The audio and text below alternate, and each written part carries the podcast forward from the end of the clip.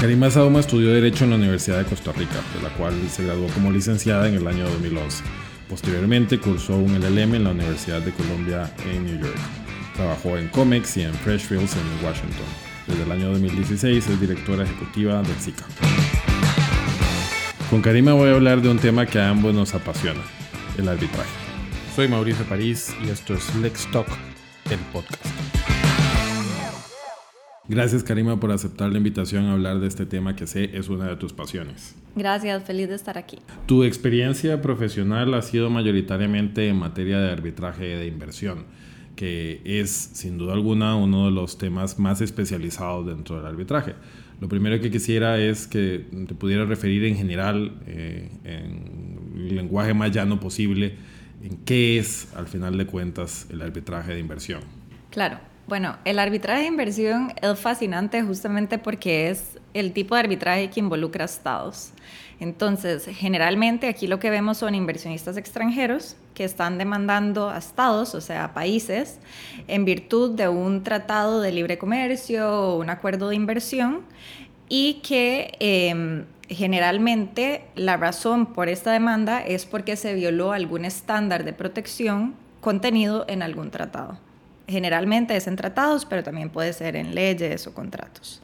Es muy interesante porque generalmente incluye políticas públicas de estos estados y porque em, cambió la manera en que el derecho internacional se veía, porque pasó de ser eh, solo, pensando solo en, estados y individuos que ahora pueden justamente estar en el mismo nivel legal que un estado. O sea, Karima puede demandar a un país en virtud de este mecanismo de resolución de disputas pese a que mm, ha generado también muchos críticos al sistema de arbitraje de inversión, en general pareciera que es meritorio que eh, a nivel mundial hayamos logrado crear un sistema que, como bien decías, hace que un particular esté en estado de igualdad demandando a un Estado eh, y además, en el pasado, la forma en la que se resolvían estos conflictos eran muchísimo menos civilizadas, ¿no? No sé si tal vez más efectivas o más rápidas, pero eran menos civilizadas, ¿no? Es decir, al final de cuentas, esa inversionista o ese extranjero que, por ejemplo, era expropiado ilícitamente por un Estado, quedaba a merced de la intención o de la voluntad de su propio Estado de ejercer medidas diplomáticas eh, para forzar a eventualmente una indemnización eh, adecuada. Es decir, eh, ¿te parece que en realidad el sistema mm, funciona adecuadamente y que está planteado en términos que permiten que haya una verdadera protección a ese inversionista en casos, por ejemplo, de expropiaciones o, como decías, en general de medidas hostiles hacia, hacia la inversión? Bueno, hay como siete temas que podemos sacar de, esa pregunta. Creo que por lo menos ocho, con siete estaría bien. Pero bueno, protección diplomática justamente son los antecedentes y claramente no funcionaba. Eh, más bien duraban años en que el Estado quisiera llevar la disputa del inversionista y esto llevaba otro tipo de consecuencias, de si se querían pelear por un inversionista, dos estados, ¿verdad? Todas estas cosas. Entonces ahora que estamos justamente en un momento en que se está cuestionando el mecanismo, em, y que se está reformando a raíz de todas las cosas que sabemos ahora y de toda la experiencia, eh, a veces se nos olvida qué era lo que teníamos antes y por qué es que esto está funcionando y es un poco mejor o mucho mejor que lo que teníamos antes. Yo sí creo que funciona, es claro que tiene ciertos problemas, como todo, pero no creo que la solución sea eliminar el sistema por completo, sino justamente como lo que se está haciendo ahora en diferentes foros, que es ver qué es lo que no funciona, qué podemos mejorar y bueno, cómo irlo haciendo con base en todo lo que hemos visto en los últimos 30 años, que, que es donde está, han estado la mayoría de los casos. El, el primer estado de América Latina en ser demandado ante el CIA de un arbitraje de inversión fue Costa Rica, precisamente por el caso eh, Santa Elena. ¿Cuál ha sido más o menos el recorrido, el, récord de Costa Rica en arbitraje de inversión? Eh, y sé que has sido parte de alguno de esos casos. Si pudieras, por favor, contarnos un poco al respecto. Costa Rica es un caso fascinante en este tema porque justamente somos eh, uno de los países más demandados de Centroamérica. Si no el más demandado, creo que Panamá ya nos pasó, pero eh, realmente hemos tenido un recorrido muy positivo. Santa Elena fue un caso tal vez en el que no fue peor, pero a partir de ese momento Costa Rica ha salido o ganando en la mayoría o si no, si ha tenido que pagar ha tenido que ha sido muy poco comparado con lo que le estaban demandando. Además, en los últimos dos casos no solo ganó, sino que condenaron en costas al inversionista a favor de Costa Rica. Y también es interesante ver que Costa Rica, a diferencia de otros países que vemos España, Venezuela, Argentina, que han tenido medidas estrella, que son las que luego hacen que los demanden por muchos inversionistas por la misma medida, Costa Rica en realidad no es por tener algún tipo em, de política específica que ha sido hostil a inversionistas o algo por el estilo, sino que son casos muy diferentes, de industrias muy diferentes, que no hacen pensar que Costa Rica sea un Estado hostil para inversionistas, ni que no sea un Estado que respete el Estado de Derecho, sino simplemente han sido cuestiones mayoritariamente aisladas que luego han dado pie a demandas de este tipo. Pero en general se ha visto una buena actuación y en general Costa Rica ha prevalecido.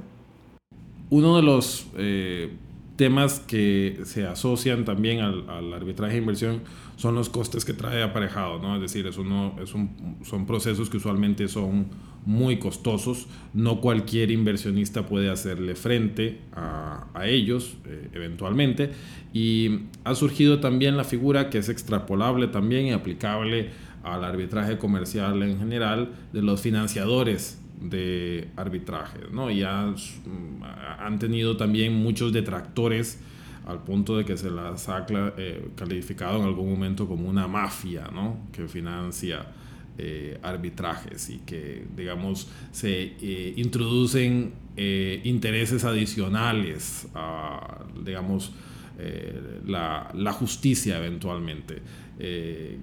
¿Cuál es tu opinión en general sobre, sobre los financiadores? Y, y, tal vez si podrías comenzar explicando precisamente cómo opera esta figura y cuáles son sus características. Bueno, no sé si mafia, pero sí es interesante cómo funciona. Em, yo, por supuesto, trabajé mucho tiempo en el Ministerio de Comercio Exterior en estos casos y entonces me parece interesante haber visto esta figura de los dos lados. Eh, desde el punto de vista de los inversionistas, eh, como bien decías, hay muchos inversionistas que, ya sea por la medida que tomó el país receptor o por alguna otra razón, no tienen los recursos para traer una demanda que pensemos es una demanda que está bien planteada, que no es una demanda frívola y entonces necesita recursos que alguien lo financie para poder traer su reclamo. En esos casos tiene sentido, es decir, em, es una operación comercial y, el, eh, financiador piensa que es un caso que va a tener éxito y que le es rentable. El problema, creo yo, es cuando, eh, y esto creo que es mi visión de Estado, cuando esto se convierte en algo que permite demandas frívolas, que obliga a los estados a tener que defenderse en, como bien decías, disputas que son muy caras y que si no hubiera existido esta figura del third party funder, nunca se hubiera traído ese reclamo. Además, generalmente esto es una figura que apoya a los inversionistas, pero no es una figura que apoya a los estados. Entonces también se puede dar un desbalance de recursos a la hora de la defensa.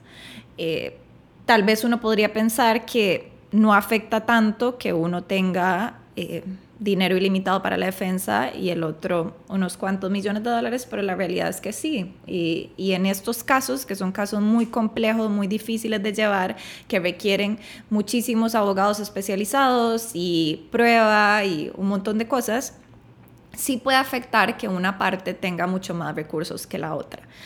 Eh, los estados por cuestión de políticas públicas generalmente no pueden optar por este tipo de financiamiento porque hay otro, toda otra serie de conflictos de interés.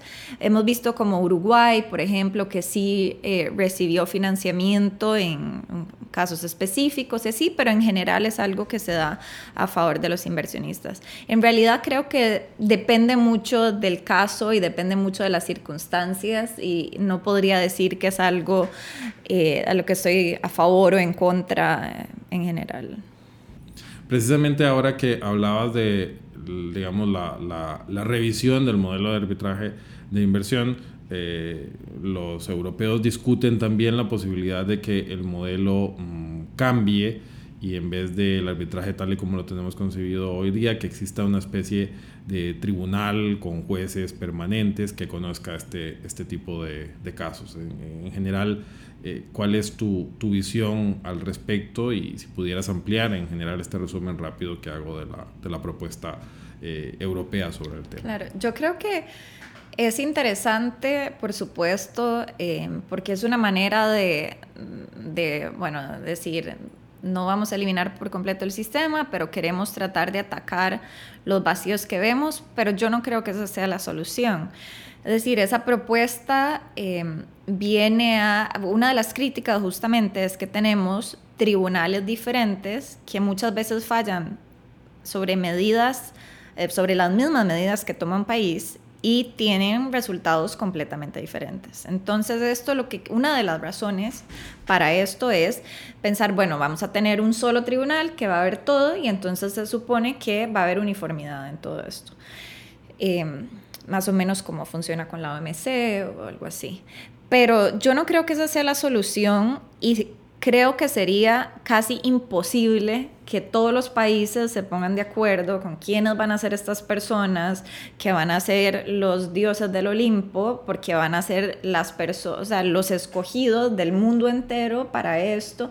Es decir, hoy en día no veo a todos los países diciendo, bueno, esta va a ser la manera en que los vamos a nombrar y estos van a ser y uh, va a funcionar así. Creo que es demasiado utópico y creo que además no respondería a los problemas más grandes, es decir, no sería una solución a, otros temas y el tema de la uniformidad no creo que sea tan urgente como para que lo cambiemos, eh, para que llegue a, hacer algo así.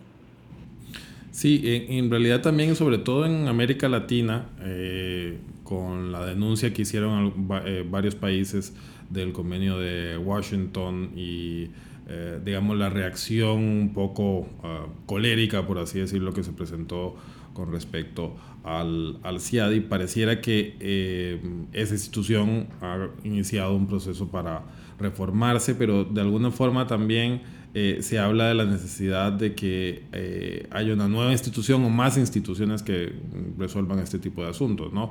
Por ejemplo, eh, la ICC ha intentado también llevarse alguna, alguna porción de los casos de, de, inversión, pero ¿te parece que realmente deberíamos de estar hablando de una única institución que mayoritariamente...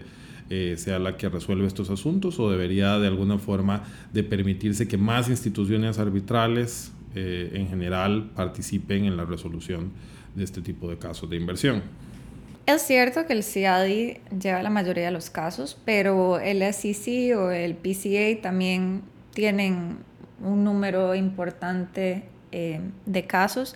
Creo que no hace mucha diferencia la institución más que la manera en que se maneja esa institución. Por supuesto, el convenio del CIADI sí acarrea eh, efectos más allá de, de, lo que sería eh, llevarlo bajo otras reglas, pero realmente no, mm, no creo que ese sea el problema. Creo que tal vez el problema que han tenido estos países con el CIADI se debe a otras cuestiones más políticas que por la manera en que se resuelve. El convenio del CIADI creo que es algo demasiado interesante de cómo funciona para que, eh, y, sobre todo en temas de ejecución y, o sea, la manera en que funciona realmente es, es muy efectiva y no creo que la solución sea eliminar el CIADI o, el convenio.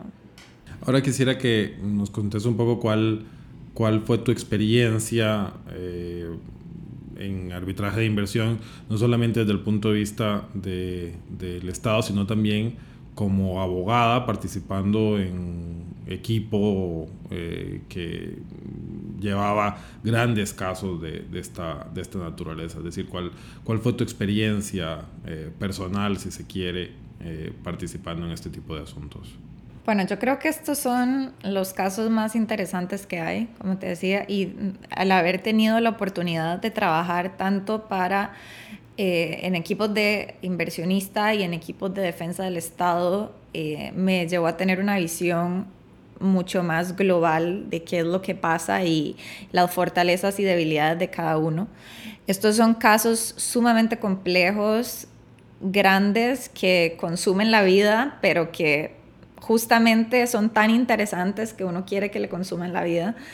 Em, creo que el hecho de, eso, de que uno se esté, eh, ya sea enfrentando un Estado o defendiendo un Estado, hace que sea todavía más interesante porque hay temas de políticas públicas y temas que van más allá de, o sea, decir, tienen em, impactos país y realmente es lo más interesante que hay, así que sí, sin duda alguna es algo que disfruto muchísimo. Pero hiciste un cambio eh, interesante también al eh, dejar eh, el arbitraje de inversión y pasar a un rol pues distinto más pasivo, creo yo, ¿no? en la dirección de un centro de arbitraje que además está enfocado en disputas comerciales o eh, construcción en general, pero, pero no en disputas de, de inversión. ¿no? Es decir, cómo, cómo uh, llevaste ese cambio de, de, arbitraje de inversión, una cuestión tan sofisticada, tan compleja,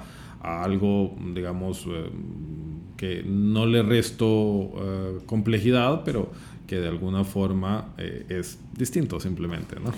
Bueno, em, justamente porque el arbitraje de inversión, yo creo, o sea, es una pasión mía, no lo he dejado por completo, sino que eh, sigo trabajando para un árbitro que trabaja en arbitraje de inversión y eh, trabajo como asistente de él en los casos que lleva al ser temas de arbitraje de inversión que no involucran a Costa Rica y que son em, con partes que no tienen nada que ver con mi labor en el centro, eso no representa un conflicto de interés. Pero eh, justamente el reto que asumí eh, como directora del centro me parecía interesante porque quería ver el lado institucional de las cosas. Justamente ya había trabajado como abogada de parte y como eh, representante del Estado, pero la parte institucional y justamente como neutral, eh, behind the scenes, me parecía un poco, eh, bastante interesante. Y em, creo que es bueno ver esa visión global de las cosas y cómo funciona eh, atrás, o sea, con los árbitros, cómo funciona el centro, para que, o sea, para ser abogados más completos, creo que eso es interesante. Y también la parte de desarrollo académico que ejercen los centros, creo que es muy importante, sobre todo en países como el nuestro, que el arbitraje es algo que todavía está eh, en movimiento, que no es algo que todo el mundo conoce, que no se dan todas las universidades, que realmente todavía es un proyecto en desarrollo y esa parte académica me parece fascinante y entonces por eso también decidí eh, entrar por ese lado. precisamente me, me, gusta eso que eh, decís de que el arbitraje en Costa Rica está en desarrollo, ¿no? Luego de, tu experiencia en Washington, cuando regresaste a Costa Rica y ya después de tres años de, de dirigir el, el SICA, en donde has hecho una revolución silenciosa, por así decirlo. ¿Cuál es tu uh, valoración sobre el estado actual del arbitraje en Costa Rica? Es decir, ¿qué es lo, lo, lo, bueno, lo malo y lo feo del arbitraje? Me gusta pensar que estamos progresando, es decir, que vamos hacia adelante. Eh, realmente Costa Rica eh, como tuvimos una ley sobre arbitraje comercial internacional un poco tarde eh, comparado con otros países, creo que en ese tema nos hemos unido un poco después de la ola que llevaban otros países. Eh, creo que el problema fundamental ha sido que las universidades les tomó mucho tiempo introducir cursos que tuvieran que ver con resolución alterna de conflictos, arbitraje. Muy pocas universidades al día de hoy lo ofrecen. Eh, en la ULACID, por ejemplo, que, que, nosotros tenemos la especialización en arbitraje eh, que desarrollamos hace tres años, eso fue algo completamente nuevo en el país, no había ninguna universidad que diera arbitraje internacional. Y creo que eso ha hecho que estábamos graduando abogados que no sabían sobre estos temas. Entonces no sabrían sobre esto, no incluían cláusulas, les da miedo ir a arbitraje y es un círculo vicioso de gente que le da miedo, entonces no lo usa poco a poco eso ha ido cambiando y esa ha sido una labor que eh, los centros hemos hecho y que eh, realmente va de la mano con el trabajo que hacemos. Y eh, poco a poco la idea es que entre más gente conozca y se informe, más personas lo usen. Porque cuando uno habla con personas que no conocen y les explica y luego entienden, siempre les parece muy interesante y útil. Es simplemente que el desconocimiento es lo que hace que la mayoría de las personas decidan no utilizarlo. Entonces, es, eh, de verdad creo que es una labor como de educación, información y ahí poco a poco vamos para adelante. En efecto, como, como bien decís, eh, Costa Rica aprobó una, una, ley de arbitraje un poco, un poco tarde, ¿no? Pero también lo que quisiera plantearte ahora es un, es un tema que a mí me parece que es muy importante, em, que es, tenemos dos leyes de arbitraje, tenemos la ley RAC y tenemos la ley de arbitraje comercial internacional, la LACI, ¿no? Es decir, eh, es un sistema que yo califico siempre como bifronte, ¿no? Es un único eh, fenómeno, un único sistema de arbitraje, pero con una ley que dice unas cosas para un arbitraje doméstico y otras para un internacional, con la particularidad además de que muchos arbitrajes que son internacionales o deberían de ser tramitados como arbitrajes internacionales, se siguen tramitando como arbitrajes domésticos simplemente, creo yo que por ignorancia o por zona de confort, probablemente, en algunos casos. Pero, mm, ¿cuál es tu opinión en general sobre, sobre esto? Es decir, ¿te parece que eh, este sistema bifronte o dualista mm, genera algún valor? ¿O deberíamos más bien de migrar eventualmente a un sistema monista con una única ley que regule el arbitraje como institución, ya sea que las partes sean eh, nacionales o que haya una parte que sea extranjera. Yo creo que sin duda alguna debería ser una sola ley que regule todo. Eh, primero, porque como bien decís, la gente no sabe cuándo aplica una y cuándo aplica otra y, y es además, un, o sea, no tiene sentido que algo tan sencillo como eso se vuelva un tema o genere discusión. Y que tenga diferencias, además, porque al final de cuentas, diferencias que no realmente son diferencias pensadas, ¿verdad? No sé. Por ejemplo, el hecho de que en el arbitraje doméstico haya un, eh, sea causal de nulidad, que no se respete el plazo para laudar y en el arbitraje internacional no, ¿por qué en uno sí, en otro no? ¿no? Es decir, o sea, ¿cuál es la, la justificación de, de esas diferencias que pareciera que no no las hay, ¿no?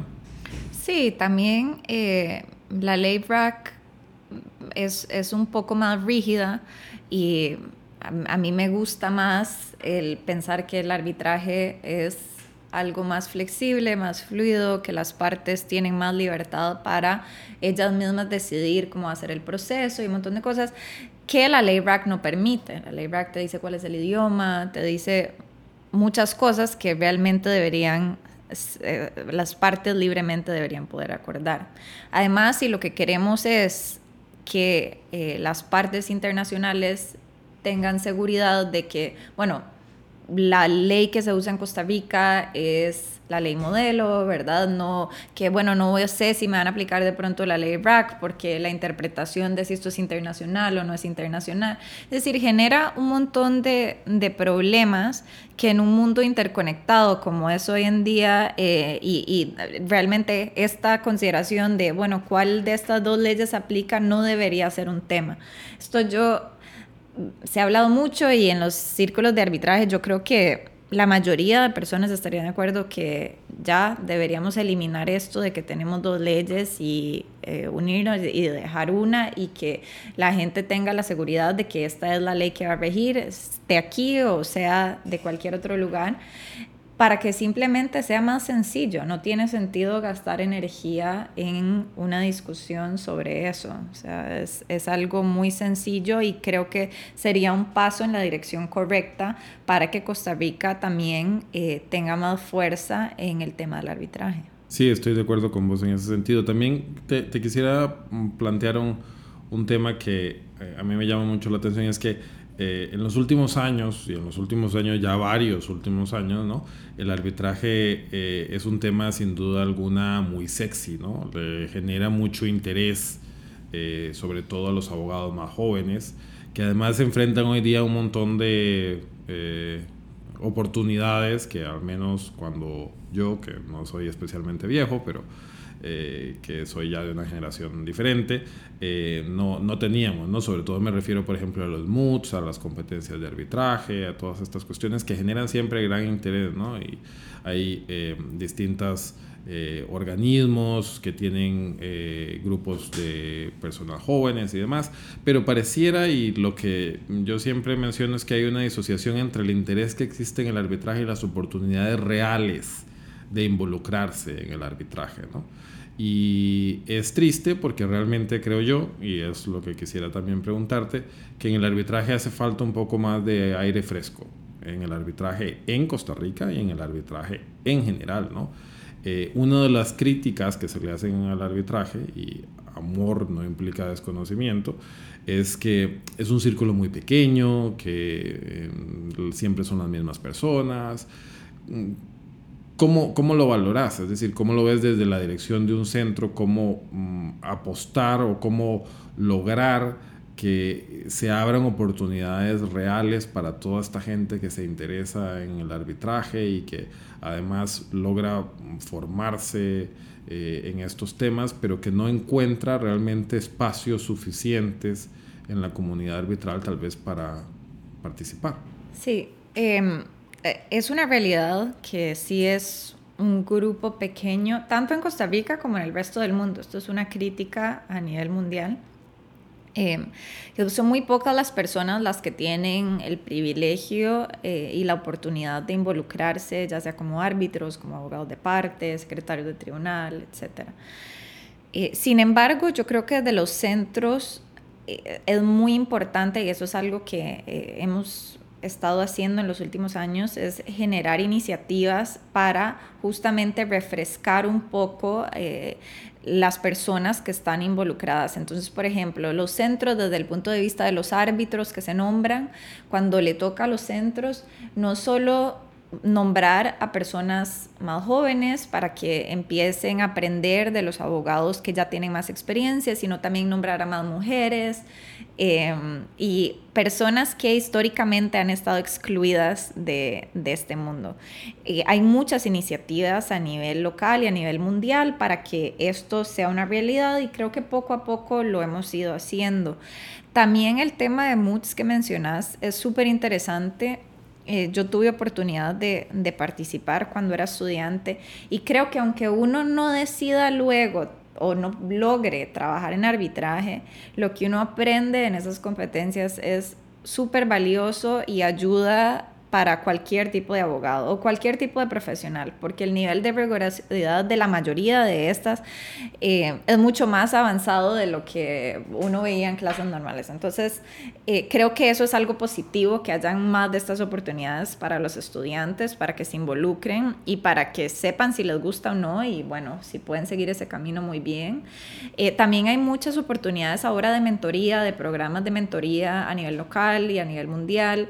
Entonces, también es cuestión de eh, que los abogados más jóvenes se interesen por estas oportunidades y que las busquen, pero sí es cierto que eh, hay oportunidades limitadas y mucha gente interesada y creo que al final del día va a ser las personas que trabajen más duro y que participen en más cosas y que eh, realmente se esfuercen más que. Mujeres en el arbitraje, efectivamente es otra gran deuda pendiente, ¿no? Cuando vemos las listas de árbitros de los centros en Costa Rica, usualmente las mujeres se cuentan con los dedos de las manos y sobran dedos, ¿no? Eh, vos estás muy vinculada en iniciativas relacionadas con, con mujeres en el arbitraje y te pediría que puedas contarnos un poco cuáles son esas iniciativas y qué es lo que procuran. Claro, em, sí, definitivamente es bastante vergonzoso la participación histórica que han tenido las mujeres en el arbitraje. En los últimos años hemos tratado, eh, y bueno, de que yo entré al centro, he tratado de ampliar la lista para incluir más mujeres.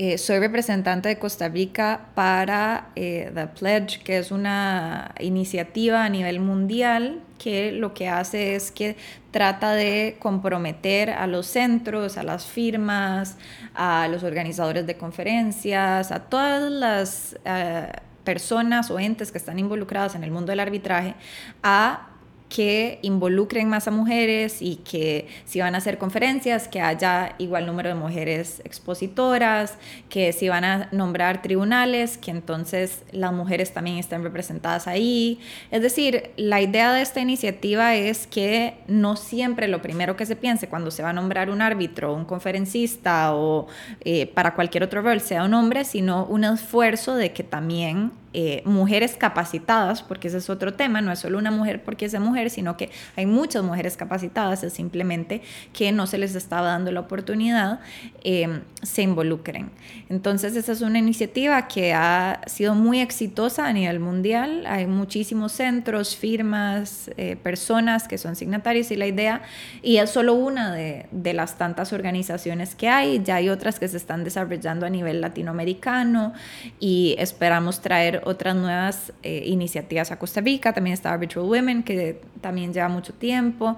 Pero la idea es que todo esto se concretice y que se vea en acciones reales, como es nombrar más árbitros mujeres, que hayan más expositores en conferencias que sean mujeres, em, y realmente visibilizar a mujeres que están haciendo un gran trabajo en su campo. Ahora quisiera eh, que hablemos de uno de los temas que está siendo el, el, sabor del mes del arbitraje, ¿no? que es la aplicación de la tecnología eh, en el arbitraje. Vemos paneles eh, en todos los eventos de arbitraje, que además cada día son más, la, la, agenda de eventos de arbitraje, sobre todo en América Latina, es, es frenética. ¿no? ¿Cómo, ¿Cómo, ves ese tema? Es decir, ¿está impactando realmente la tecnología, la práctica del arbitraje, tanto como hablamos de ella o hablamos más de ella que lo que realmente está impactando el arbitraje? Creo que es eh, la respuesta depende de, de, las industrias, depende de la cuantía de las disputas, depende de la zona en el mundo que estamos hablando, ¿verdad? Entonces, por ejemplo, vemos eh, compañías grandes que ya tienen sus propias plataformas en línea para resolver disputas pequeñas, fáciles. Em, luego vemos casos más complejos que el uso de la tecnología tiene que ver un poco más con temas probatorios, eh, cuestiones súper interesantes sobre eh, cómo hacer para que el tribunal vea qué fue lo que sucedió. Entonces ya no solo eh, lo que antes hablábamos como tecnología, que es que, bueno, que testigos eh, puedan presentar su declaración por videoconferencia en otros países, sino cuestiones como que los árbitros puedan em, estar dentro de los hechos y ver en 3D cómo sucedió y ese tipo de cosas. Sin duda alguna, la tecnología está cambiando y va a cambiar la manera que hacemos eh, y, que se desarrolla un arbitraje. Y hay plataformas además como Cleros o como otras que usan blockchain para que todo se haga en línea y que el uso de humanos sea lo mínimo, eh, ya sea resolviendo o con otras cuestiones. Pero creo que todavía para los casos más grandes y más complejos, eso no ha llegado ahí. Es decir, en la mayoría de los centros más grandes las cosas se siguen haciendo muy parecido a como se hacían antes, por supuesto utilizando tecnología para el manejo del caso, el manejo de la prueba, el manejo de los testigos, etcétera, pero todavía no vemos que todo sea automatizado o que toda la tecnología esté presente en cada paso desde que se presenta un reclamo hasta que se decide. Creo que cada vez va a ir cambiando, pero no al lo, como se dice en todas estas conferencias, que es como que el fin del mundo ya llegó y ya se acabaron los árbitros y los abogados y todo el mundo que estamos trabajando en eso. Tal vez en unos años, pero todavía no. Sí, en, efecto, eh, la incidencia que va a tener la tecnología eh, en el sector legal, pero en especial en la forma en la que se resuelven las disputas, pues mm, pareciera que mm, va a ser relevante eh, sobre todo con determinadas herramientas eh, que pueden hacer más eficiente eh, el, manejo de los recursos, ¿no? Eso para bien en algunos casos, pero para mal también, sobre todo desde el punto de vista de la predicción o de las predicciones que se hacen con respecto, por ejemplo, a los empleos que se pueden perder, ¿no? Por ejemplo, sobre todo vos que eh, estudiaste en los Estados Unidos, que tenés conocimiento de la relevancia del case law en, el sistema anglosajón, ¿no? Y que eso implica usualmente muchísimas horas de mucha gente revisando cosas que probablemente eh, una máquina hace más rápido y tal vez incluso mejor, ¿no? pero también la predicción de los resultados, ¿no? Es decir, eh, ROS, la plataforma de IBM Watson de inteligencia artificial que te predice eh, con gran precisión eh, cómo va a resolver la Corte Suprema de los Estados Unidos un asunto y aún con mayor precisión cómo van a votar cada uno de los justices, ¿no? Y ves por otro lado el fenómeno, por ejemplo, de cómo algunos países regulan o tratan de prohibir eh, estas tecnologías, ¿no? que ha pasado recientemente este año en Francia, que ha eh, adoptado incluso penas de, de prisión para eh, quien utilice estos o, o, implemente estos sistemas de predicción del comportamiento de los, de los jueces. Incluso es muy interesante desde el punto de vista de, de protección de los datos personales, de, de, los jueces eventualmente y de los, de los árbitros, pero eh, desde esa perspectiva, digamos, desde la perspectiva de las herramientas que pueden eventualmente llegar a predecir cómo va a resolver un árbitro, ¿te parece que eh, eventualmente van a tener incidencia eh, real y, práctica en el sistema? ¿O te parece que eventualmente será un tema que mm, en el futuro simplemente dejará de estar de moda y, y el valor agregado del árbitro terminará eh, siendo mayor que el valor agregado que pueda dar la tecnología. Bueno, en cuanto al tema de la economía, creo que definitivamente eso sí es una ventaja de la tecnología y que reduce muchísimos costos. Em, un ejemplo muy sencillo es con los testigos, que no tengan que viajar, que se puedan conectar por videoconferencia y eso por supuesto em, aplica para un montón de otras cosas que se han gastos que se han ido eliminando eh, gracias a la tecnología. Así que eso lo veo como algo positivo. En el tema de la predicción que mencionas y todo esto, todavía eh, tengo sentimientos encontrados y sí, definitivamente es un tema controversial que todos los involucrados, desde los estados, como mencionas, eh, y todos los demás, estamos un poco confundidos de cuál va a ser el verdadero efecto en la justicia y cómo realmente va a impactar la manera en que manejamos los casos y que se deciden. Porque algo que decían mucho es como, bueno, ¿qué pasa si luego eh, un juez o un árbitro se aparta de este criterio que decían que iba a ser consistente con lo que él o ella iba a fallar, quiere decir que hay corrupción o quiere decir que no hizo su trabajo bien o quiere decir que simplemente en ese caso le pareció que tenía que fallar diferente como lo había hecho en todos los demás casos preguntas así son interesantes porque, eh, y a mí esa es la parte que, que me preocupa un poco, que la manera o la libertad que tienen los árbitros o los jueces hoy en día se vean afectada por este tipo de tecnología que no sabemos cómo se va a utilizar. Entonces, no tengo una respuesta para esto, simplemente creo que cada vez que se habla más sobre estos temas surgen más preguntas, más dudas y un poco de preocupación sobre cómo se van a ver las cosas en un futuro muy cercano.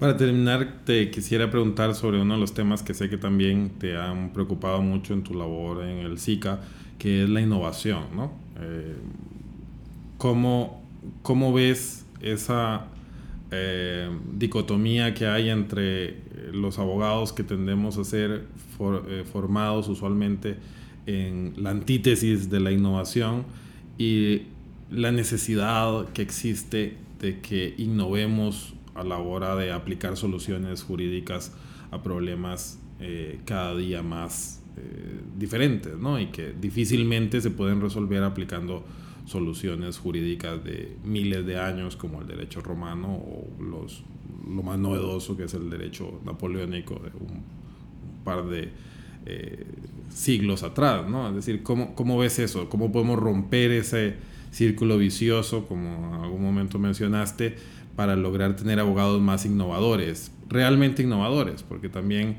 la innovación hoy día se está usando como el perfume, ¿no? Es decir, eh, sobre todo los, los abogados, los despachos de abogados la usan como, como perfume para decir que son muy innovadores, pero realmente en la práctica no tanto. ¿Cómo, cómo ves eso, ese, ese paradigma que pasa mucho por también la forma en la cual se enseña y se educa en el derecho? Creo que eh, justamente eso, ese es eh, el primer paso, el tema de la educación es fundamental. Y en la mayoría de los casos, la manera en que se enseña el derecho sigue siendo la misma que hace 30 años y eso por supuesto que ya no funciona. sí, mínimo. Em, y eso por supuesto que no funciona. No, es, no estamos capacitando a los nuevos abogados para enfrentar los retos, no de mañana, sino de ayer, porque ya claramente lo que les están enseñando no, no sirve para la realidad a la que van a salir. Em, creo que lo interesante de la tecnología y de esto de innovar y de ser creativos es que como abogados nos enseñan a ser muy cuadrados y entonces nos enseñan a que vamos a tener un problema y nos, lo vamos a lograr solucionar aplicando estas leyes y esto que dice la corte y ya. Eso es lo que nosotros vamos a hacer.